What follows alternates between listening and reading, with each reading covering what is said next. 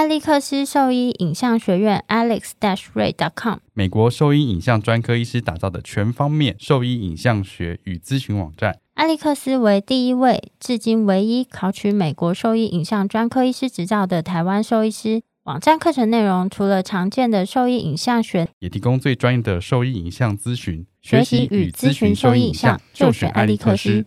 贝麦新是狗狗用的新丝虫预防药，可有效对抗新丝虫等四大寄生虫。口服定剂颗粒小，好喂食，安全性高。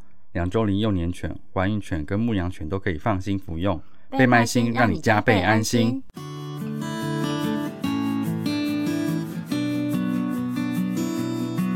你现在收听的是 Wonder Bad Talk 超级好兽医的闲聊时间，我是兽医师林哲宇 Steven，我是兽医师肖慧珍，在这边我们会用轻松谈论的方式带给大家一些简单的、正确的小动物相关资讯，也会和大家分享一下兽医师相关哎，兽医师日常发生的有趣事情。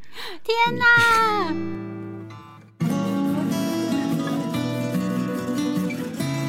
你这个废物！你这废物！我怎么会又忘记了？我就看你没有点出来，你念念不完，然后看着我在那干笑什么？还是重录一次？才不要了，我就要把这个剪进去。你真的好恶劣哦！那我们可以开始。那我今天累。你哪一天不累？不是，我今天上班很多。我今天上很久啊。你又没有我久。哦，压力很大，要经营一间医院呢。你少在那边呐！你那边给我屁！而且你。我觉得我刚人生中留下污点，我没有办法认真的录这一集。可以啦，你可以的。那有什么污点？那是污点啊，不行。一百 percent，hundred percent，靠腰。跟着我念一次。哎呀，有时候就是会忘记嘛。那你就要跟我们分享什么？你为什么要把那个污点放大？什么？没有人会去找这个。哎。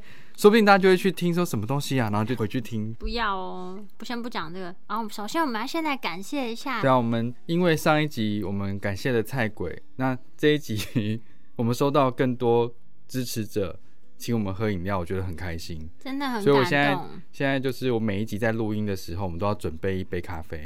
今天有一个匿名赞助者说优质节目，请继续加油。然后还有一位是。潇潇，不知道是不是肖医师？嗯，有可能是肖。谢谢肖医师，谢谢肖医师。那另外一位就是也算匿名者，你讲。啊，就是是那个很感谢他长长久以来一直非常支持我们的节目啊。其实他是那个我们的四主啦。养我们是不是？不是，就是带 带他的动物，带动物来给我们看病这样子。嗯嗯，然后就是从我们开始经营这个节目，都一直很支持我们，就很感谢他这样。谢谢给我们鼓励。嗯，太好了。说还是很不好意思。对，觉得很不好意思，手心冒汗，好想退给他。我觉得我不会收，你给我我不会收，好不好？才不像某些人就真的把它收下来了。才不是，好不好？我觉得当时不要收嘞。他就说：“哦，林医师一定会直接收下，你收不会，我脸皮最薄了。你少在那边屁了。我通常都是我通常都是请客的那一个，少在那边，我最没有办法接受人家请我吃东西，除非真的很高级啦。你少在那边，你常常我记永远记得有一次。我跟你讲这件事情，有一次我们去吃文庆鸡，有吗？有有一次，那不在我家对面吗？对，我忘记是什么情况下我们去吃了文庆鸡，可能是去上了某一个课回来，还是讨论完某一个东西，反正就是顺便去吃了文庆鸡。然后呢，就是我记得我点的包，我好像总共是一百二十块钱。不可能！你先听我讲。你知道那个便当一百三十五块？好，反正就是一百出头。我觉得数字不对，你一定是捏造这个事实。不是，反正就是你也吃了不知道多少钱，然后我就是只有两百块，然后你就说，那你付两百，然后我就说为什么？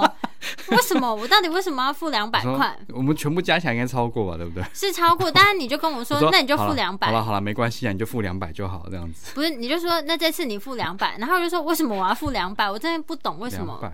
你只吃一百二十块吗？就是一百出头，根本不到一百五十块。你一定还有吃一些没有，我那天就是只有这个我记得非常清楚。然后后来我哎，人生就是这样子，你为什么要这么计较呢？你少在那就多吃那两口而已，你就是多付那一点点钱而已。我根本就没有吃别的，为什么我才吃 一百出头，我要付两百块？对啊，你 就多付那一点点钱而已，叽叽喳喳的。没有，而且那时候你跟我讲的时候，我就想说，哦，对，好，我就付两百。然后我是隔天上班的时候，我突然想到，我就想说，为什么我要付两百？你为什么还会到隔天上班才想这件事情？因为我隔天上班遇到你的时候，我就突然想到说，这对吗？没有什么对不对？我就想说这件事不对。人生不用太计较啦，对不对？你少在那边，你就是那边巧言令色，这样就好吃好睡啊！谢谢 谢谢，这样赞助我们五百块哈，我们可以喝比较，我会买买比较好的东西给他喝啦，哈，塞塞他嘴。怎样？你我塞爆你的嘴？好了，奇怪了。好了，谢谢大家哦，那还是可以接受大家的请饮料，我们会一直喝。你说你今天遇到比较哭笑不得的事情吗？啊，其实这不是今天遇到的。但是就某一天遇到什么？就某一天有一个就是家长带他的狗来看病嘛，然后他就会想要安抚他，就会通常会说这个叫这只狗的名字啊，然后就说哦乖乖不要紧张什么之类的。慧珍慧珍没有不要这样子。不是你你要想象它是一只二十来公斤的大黑狗，一只公狗很大只。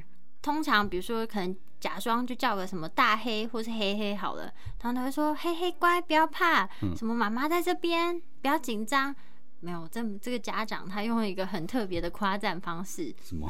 他觉得说，我忘记叫什么名字，叫暂且就叫他黑黑好了。嗯，还是说黑黑乖，怎么给妈妈看你的大鸡鸡？是吗？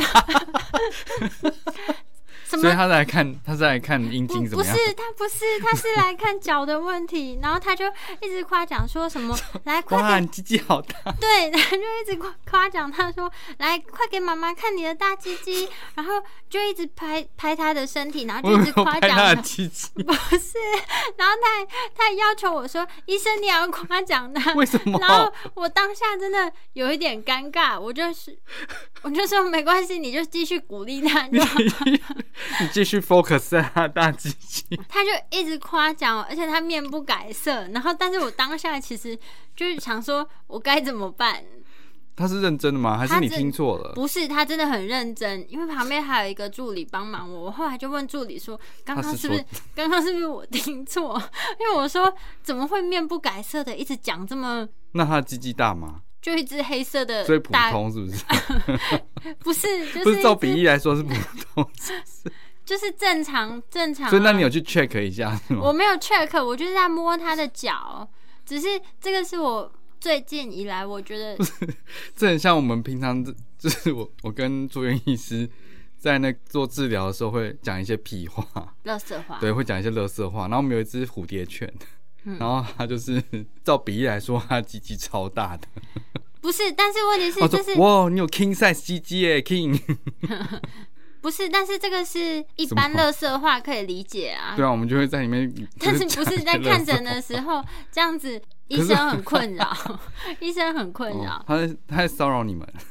没有，这但是如果他是医生，你要跟着我一起讲说他有大鸡鸡。是一个妈妈哦，好，是一个妈妈，妈妈尺度很开。很开，对，吓坏我了。我当下很尴尬。那助理有一起讲吗？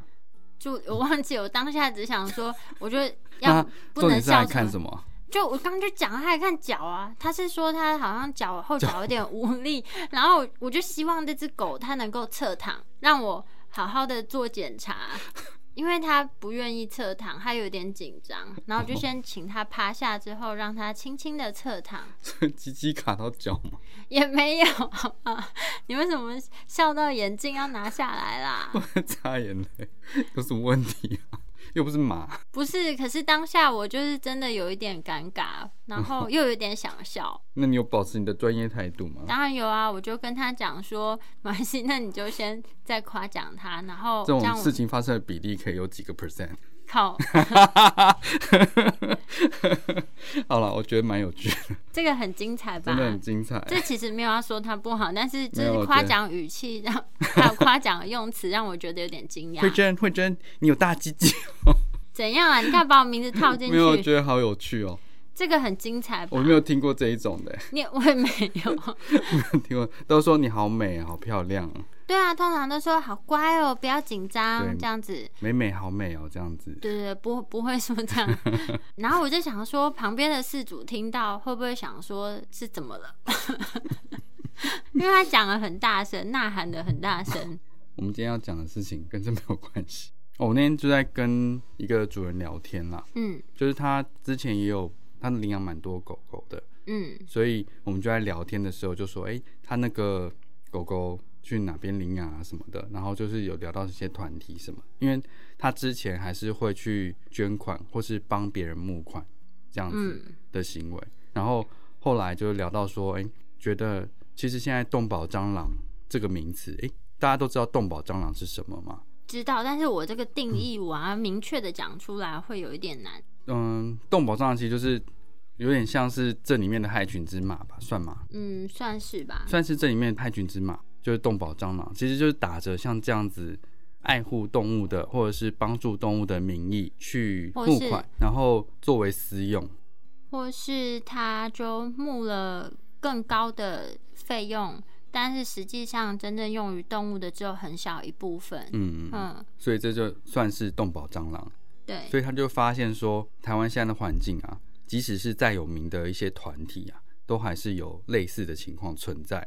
所以他其实后来就比较没有在做像这样捐款的事情，他都是自己领养，看自己能力所及，能做到什么事就做什么事。嗯，对啊，因为之前有很多什么什么妈妈什么妈妈的狗园，都是类似像这样子。哦，就是可能表面上或者是实际接触的时候感觉都不会太差，但是他们真的在某一些款项上的作为，其实是让人家不解的。嗯，就有很多模糊的东西。他的得到的善款，它的收支没有明白的公开，对，一个是这样子，然后另一个就是可能善款的去向不知道去哪里了。嗯，然后又或者是你的善款只用在某一个品牌的饲料。之类的，对，但拿那品牌，所有人是自己这样之类的，哦，或者是认识的人，或者是亲戚这样子，嗯，就会有类似像这样子，有点像是中饱私囊的情况出现。那这种其实都算是动保蟑螂，嗯，所以他后面的时间都是在用自己的能力所及去帮助这些动物啦。那这个其实牵扯到议题算是有一点多啊，因为以前有安乐死的情况下，这些问题其实相对来说没有像。现在这么严重，因为现在就推行零安乐嘛，然后它的那个收容的数量其实就变得很多。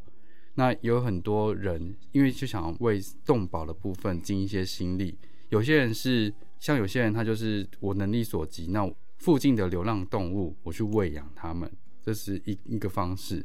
另一种方式是我当中途去帮忙送养，然后还有的话就是我有空间，我去收养一些动物，这样这是私人的部分嘛。然后有的人就是去收容所帮忙，嗯，当义工去帮助这些动物。然后另外的话，像我们有些兽医师是专门在做像这样动保议题的，他就会去教导说怎么样去用比较科学的方式去帮助控制像这样流浪动物的数量。嗯，就像你之前上的那个游荡犬的部分，就是目前几个方式有在进行帮助动保。这个议题实际上的作为，没有，就是其实，嗯，我觉得，因为先讲一般人好了，先不讲救援的部分，就是一般人他会主动去进行捐款啊，或是捐助物资，其实大家都是出于一片善心嘛。然后再加上，就是如果再配合一些比较煽情可怜的照片，或是背后有一个比较动人的故事。其实他就比相对比较容易得到比较多的关注跟物资，还有金钱的捐赠。那我觉得其实大家都是出于一个想帮忙的心理。那你如果想要真的去做这个，不管是捐款或者去帮忙的话，其实现在网络上有蛮多资料可以搜寻的啦。我刚刚也稍微搜寻了一下，就是像你刚刚提到那个动保蟑螂啊，就是如果说你现在要捐助的这个团体呢，它有哪些情况的话，它就有很高的几率可能是动保蟑螂，可以帮忙分辨。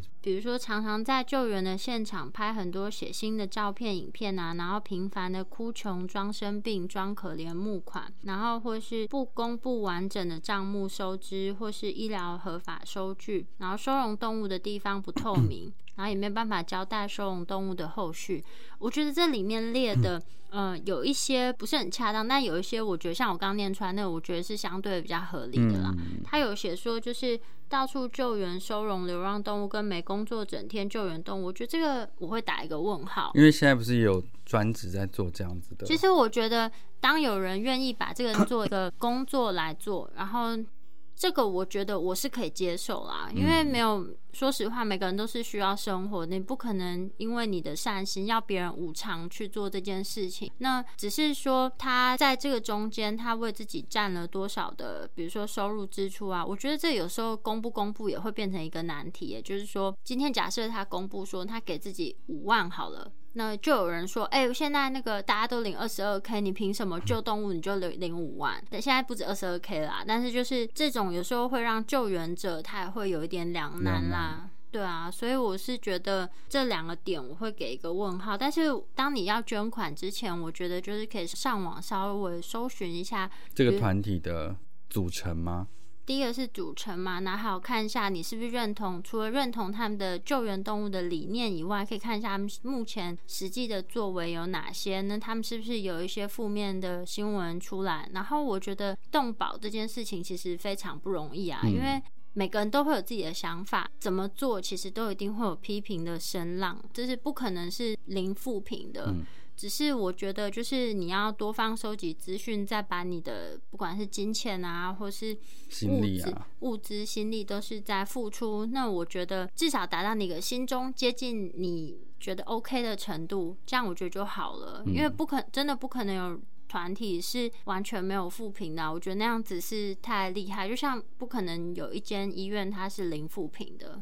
我我是说真的啊，嗯，就是对你不可能讨好所有的人了。就是动物救援这种就是吃力不讨好的事情啊，那我觉得在一个程度下，他们合理的支付自己的薪水开支，我觉得也是 OK 啊。嗯，但是就会像我讲，怎么列，可能大家都会有一些意见。但我觉得在合理程度下赚合理的费用都可以接受，不要太过分。就比如说你给自己二十万一个月，这就不好说啊。就是我觉得。都有一个，大家心里都是有一把尺的啦。然后，其实动保这个东西，我觉得一直以来都是一个蛮困难的事情。就像公家的收容所，其实里面就是有公职兽医师嘛，但是因为其实公职兽医师的人数是相。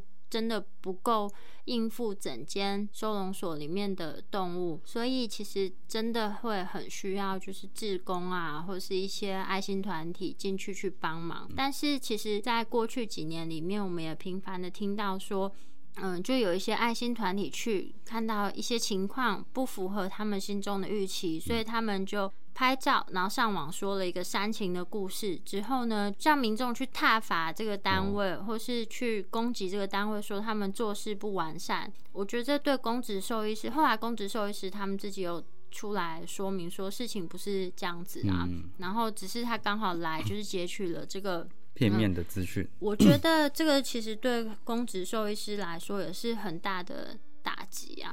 我觉得只要是没有认真参与在。这个里面的啊，就直接去，不管是网络上的谩骂，或者是一直疯狂的打电话到这些公职单位去批评的，都这些都有点太多余了，没有任何实际帮助的作为。就是，然后后来，就像我刚刚讲那个，嗯，其实我记得好像是在高雄吧，还是哪里，反正就是有一个动物，不知道是拉血还是吐血，然后就被艾妈拍下来说，哎，这个动物已经这样好几天不处理啦，然后。兽医师后来出来说明说，有他们其实就是有做医疗，可是他刚好去的时候就看到他是进行式这样子。对对对，他们不可能无时无刻都一直有人在清洁打扫，他们已经帮他做完治疗了。那可能半小时巡一次，他刚好就在那个他巡完之后的那个时间点。当我们不是当事者，没有办法评断哪人是讲的是真是假。但是我觉得外界的声浪就是给真的为这些动物付出的公职兽医师承受了太多的压力了啦。好几年前那个简志成园长，那他其实也是受到了很多这样子的压力。嗯嗯，但像你们都认识他的嘛，然后就知道其实他是真的在这个工作上付出非常多心力，但是。还是有很多人会批评他说：“哦，他就是一个刽子手啊，他就是一直让这些动物就是失去他们的生命。”但我想，真的愿意在这种公家单位工作的公职兽医师啊，就是其实他们真的是非常的。我衷心的很佩服他们，我是说真的，因为有去看过，就是这些收容所的收容动物，我就真的没有办法在那边工作。我觉得重点是我每天看到他们那样，我真的会想哭，我真的没有办法好好在那里工作。然后他们不只要处理这些排山倒海来，无法就是等于你要想象，你这个挂号的病患是无止境的，然后你能做的事情又很有限，就你的医疗，你可能只能。在这边最多只能做到百分之二十这样子，或是三十。然后，如果同时间又有这么多外来的压力，我觉得真的对他们来讲很不容易啊。嗯嗯，因为我觉得就是必须要在那个有缺陷的体制下去尽可能的完成这个工作，压力本来就已经很大了。对啊，然后他们也，呃，我个人是没有在工这种地方工作过，但是。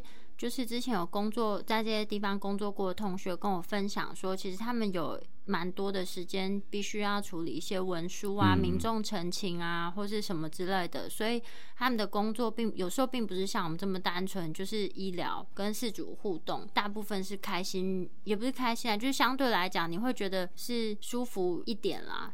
但他们面对就是一直生病的动物，如果你又有人在旁边一直下指导期，然后或是民众一直出现指责他们做的不够好，我觉得他们真的待不下去。说实话，公职兽医师的薪水也没有很高啊。对啊，不是像大家想的什么兽医师薪水都超高的，没有没有这种事。他们真的是做了很多辛苦的事了啊，就是尤其是收容所这些的医师们。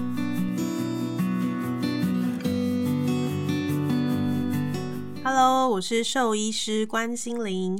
你现在收听的是 Wonder Vet Talk，超级好兽医的闲聊时间，最专业的小动物知识 Podcast 频道哦。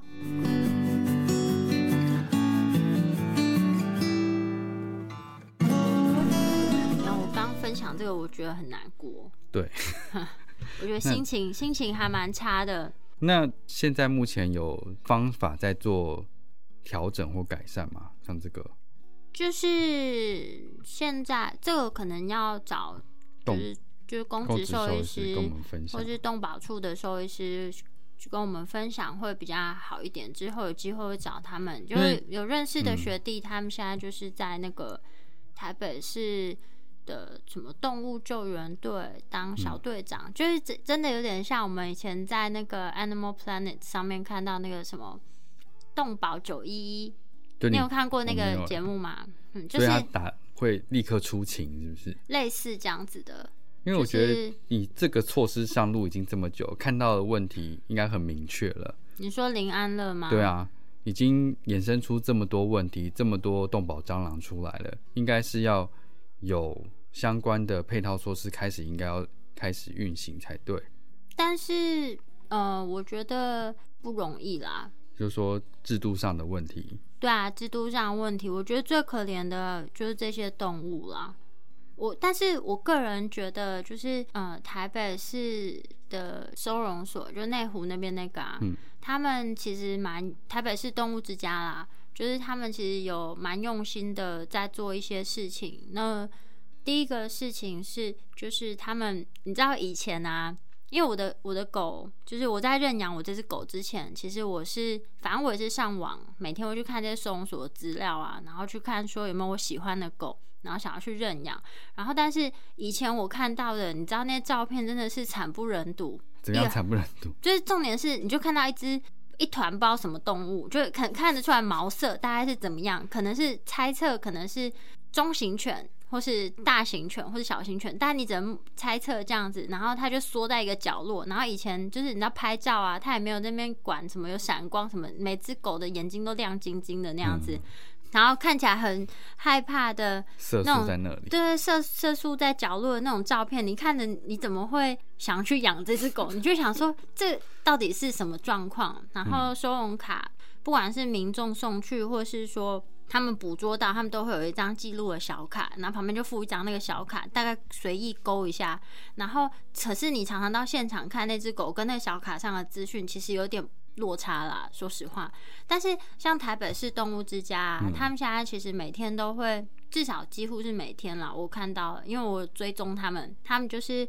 会帮要送养的狗做一些评估，除了拍一张美美的照片、正常的大头照以外，然后会描述一下它的个性啊，然后它它适不适合与人亲近啊，它现在在这边待了多久，然后稍微介绍一下这个动物背后的故事。嗯，然后就其实有时候陆续都会看到一些好消息，说哎，有些真的是找到他们的一辈子的家人这样子。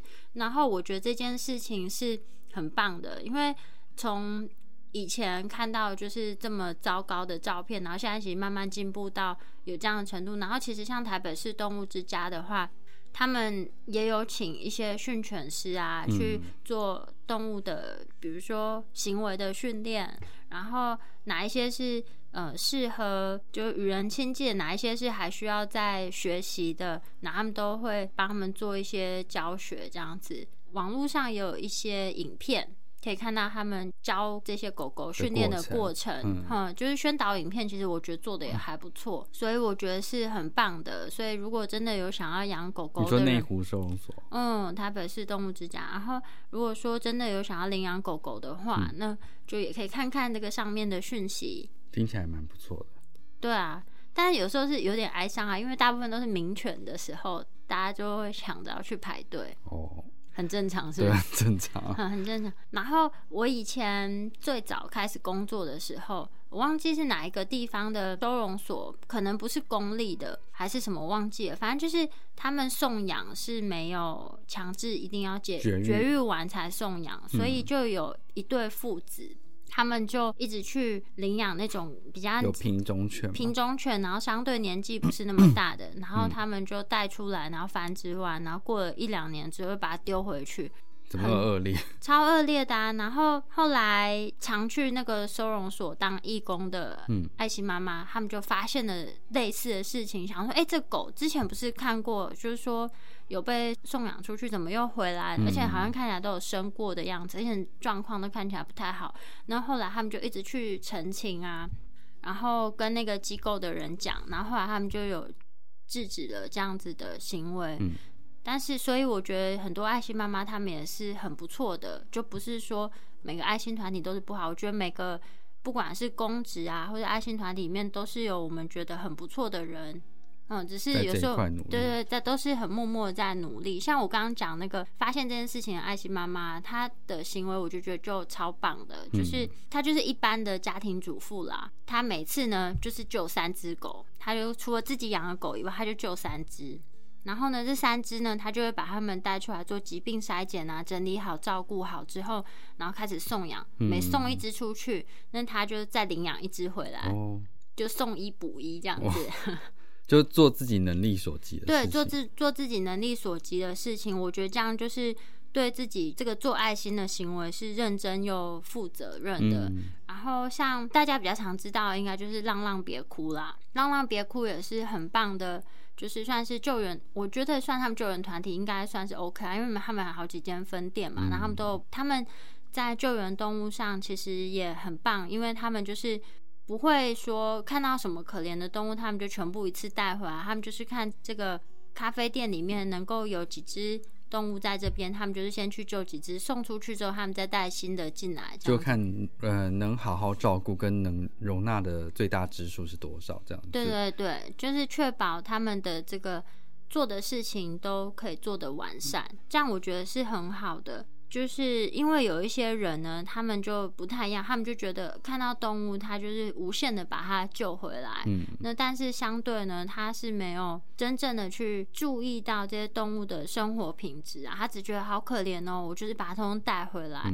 那反倒是比如说像，呃，其实网络上一查也很多啦，这个就是什么狗源吗？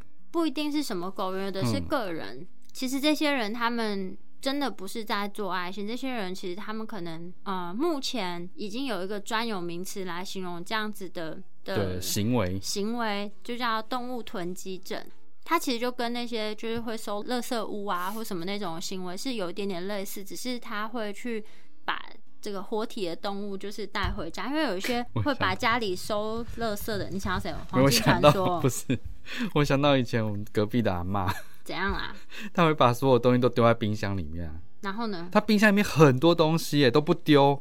然后他冰箱打开会有很可怕的味道。什么阿妈？隔壁邻居的阿妈。那你怎么会闻到他们家冰箱的味道？可是你就知道它有多可怕。你们家闻得到？没有啦，我有去隔壁啊。哦。我去隔壁，但是他们那个冰箱就很恐怖啊。所以这也算是一种囤积的疾病吗？对，就是这些都是囤积症啦。嗯，就是看你囤积的东西是什么，然后它就会冠上不同的囤积症。然后其实这是一种精神疾病的症状。所以他就在自己正常的空间里面就一直塞这些动物。对，然后他等于是把它从收容所带到炼狱里面的感觉，对，或是从路上带带带到家里变炼狱的感觉，因为他就是放着也不会管它，就是反正这个定义就是说，它在一个范围一定的就是限制空间的范围里面囤积了超过合理数量的动物，但是却没有能力去好好的照顾这些动物，然后呢，这些病患呢，他是。心理上非常依赖他们这些收容的动物，然后没有办法忍受这些动物的死亡或是离开，然后他们也没有办法理解自己这种没有好好照顾动物的方式。他们觉得把它带回来，我就已经是对它很好、很照顾它了，但是他并不觉得说带它回来，让它全部聚在一起是一个伤害他们的事情。空间不够紧迫，然后又没有足够的粮食。对。然后，像美国的这个什么动物虐待防治协会 （ASPCA），就是他们，他们居然有成立一个囤积防治小组，他们就是会跟这些动物囤积症的病患一起合作，教导他们如何正确的照顾动物跟 正确的囤积。对啊，就是正确的照顾适当数量的动物啦，就他们还是可以做这件事，并不是完全不让他们再做这件事，但是就是会慢慢把他们导正。就是说你们家只能三只，你就是要把这三只照顾好，你才有办法再去增加它的只数，对之类的。就有人在监控这件事情。对，但目前台湾好像还没有办法做到这种程度。我之前看到新闻的大部分都是，可能这个人最后无力照顾了，然后这些动物呢就。全数的被其他的动保团体接走照护，或者是说再转送到收容所，然后有一些部分就是开放民众认养或什么之类的。那但是我觉得这个东西有点治标不治本啊，就是这个人假设他还存活着。那他过一阵子，他有一些经济能力，是不是他有可能在做这样的行为出现？那这就是我们后续很难去监控。那我觉得辅导他们，让他们走去走上一个比较正确的路的话，好像是一个更好的做法。嗯，希望未来可以有像这样子的方式吧。对啊，但是我觉得就很困难，事情太多了。对，大概就是稍微分享一下。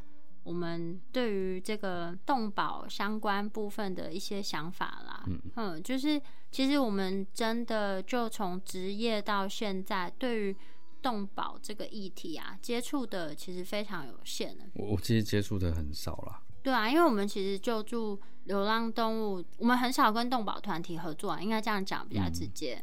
然后就是我们在以前的职业场，我们偶尔会帮助一些我们觉得可以帮助的动物，但是主动去收容大量流浪动物，这个倒是比较少。我们顶多就是哦，医院里面这些院狗院猫，就在我们能力所及内，就是收留下来的，但是很少真的是有大量照护的经验。对，我觉得我可能没有办法，就是在那个那样子的环境，一个是声音、气味，然后跟你做事的完整度。对，我没有办法，我也没有办法。而且重点是你，比如说你就是时间到了，你要下班，但你知道还有很多动物在 suffer，我觉得我真的下不了班。对啊，就是没有把事情做完整的话，我觉得我没有办法。我会有心里一个疙瘩一直在那里，然后就算我离开那个空间，我还是会一直想。嗯，对啊，所以没有办法。所以，真的真的再次很敬佩在这些动物之家还有收容所工作的兽医师们，真的有你们真的很感动。对，有如果有机会的话，请他们来跟我们一起分享这些。哦，讲一个比较轻松的事情好了。嗯，之前读 paper 的时候看到的。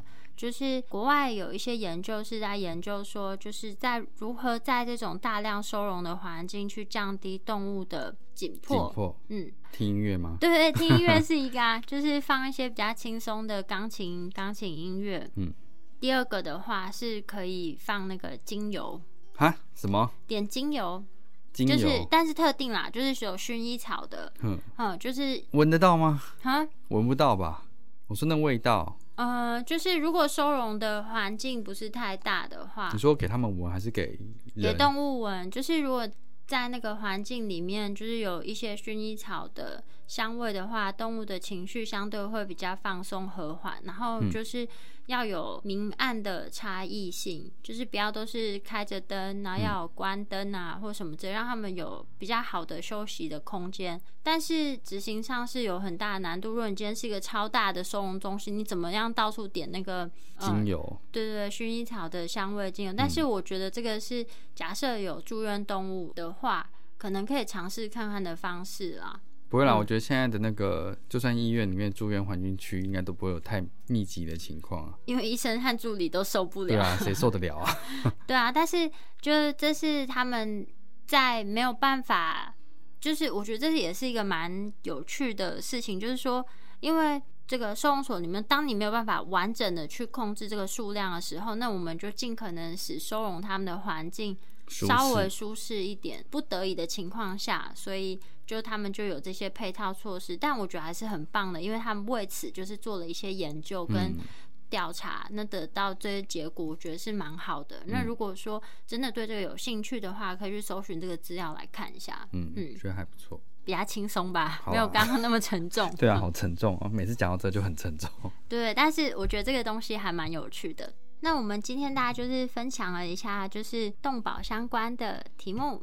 然后就如果说有其他的朋友啊，或是你们有什么跟这个特别有一些相关的经验，可以跟我们分享的话，也欢迎留言给我们。然后我们可以在节目上跟其他听众一起分享分享你的观点跟经验。对对对，好，那我们的那个网址是。就是 triple w 找 wondervet com 打 tw 或是 Google FB 搜寻 wondervet 超级好兽医都可以找到我们哦。那今天的分享就到这边啦，拜拜。